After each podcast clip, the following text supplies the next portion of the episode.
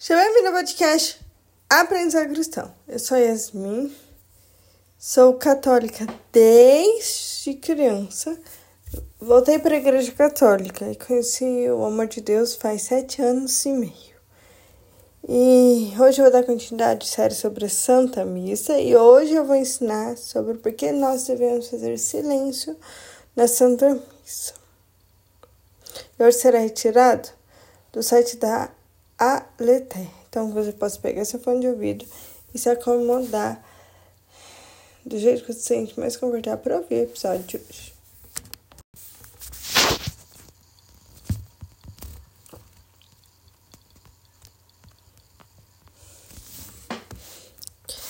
Nem todo mundo acompanha a missa com atenção. Às vezes o padre é obrigado a interromper a liturgia para reprovar as conversas entre os fiéis. Essa chamada de atenção não é acidental, porque o silêncio durante a Santa Missa tem uma importância, acima de tudo, teológica. Descobramos o porquê. O silêncio sagrado. O silêncio na igreja, durante o culto sagrado, explica a aleteia, o liturgista Padre Henrique Finotti.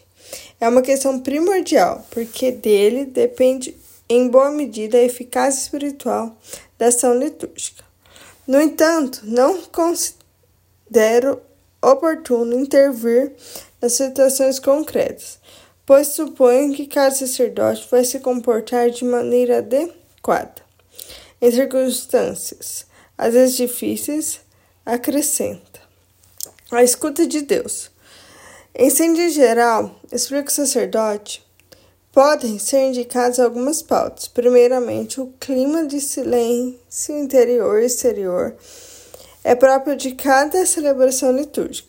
De fato, trata-se de preparar a alma para escutar Deus, que fala a seu povo, de elevar-lhe louvores com alegria e receber da sua misericórdia as maravilhas da graça que são os sacramentos. Majestade do Pai. Em segundo lugar, observe o Padre Henrique. Deus não pode jamais ser reduzido ao nosso nível. Ele permanece sempre permeado pelo fulgor da sua transcendência, ainda que com a encarnação o Filho unigênito tenha vindo habitar entre nós, tenha permanecido conosco como amigos.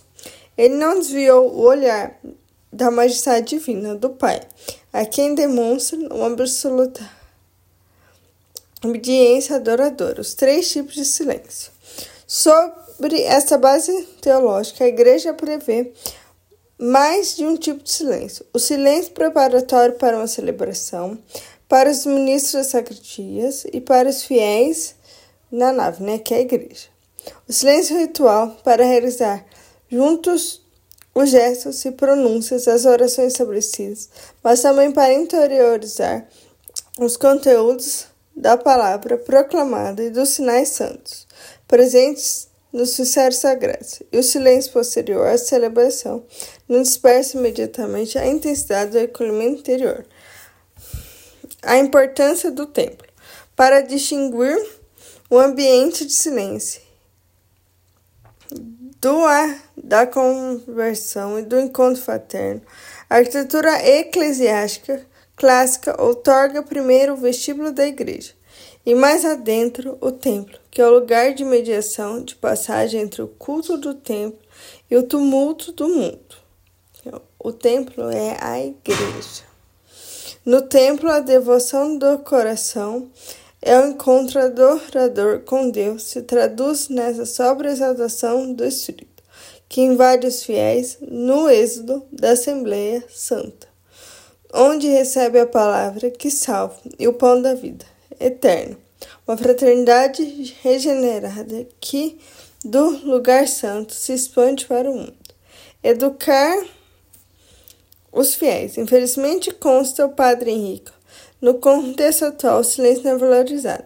Se torna difícil colocá-lo em prática, inclusive na igreja e a educação para o silêncio litúrgico. Deve ser retomada com constância e determinação.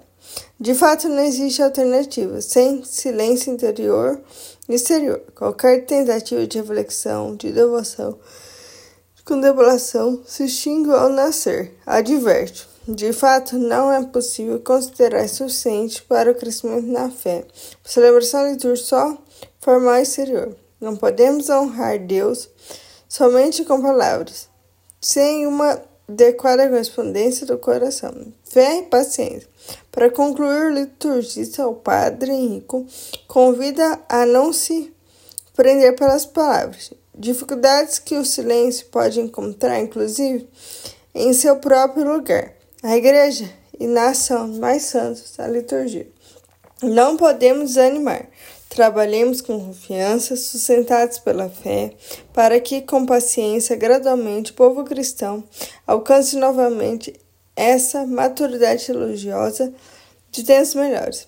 Isso não será fruto de imposição formais, mas exigência de uma oração convencida e de uma fé viva que nós podemos fazer é, silêncio, né, para bem viver a Santa Missa.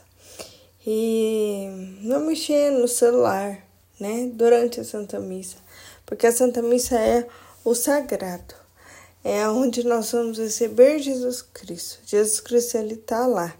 Então, que nós podemos fazer silêncio para bem viver a Santa Missa e tentar se conectar das nossas preocupações para que de fato nós vivemos uma Santa Missa com muito amor e muito zelo a Jesus Cristo.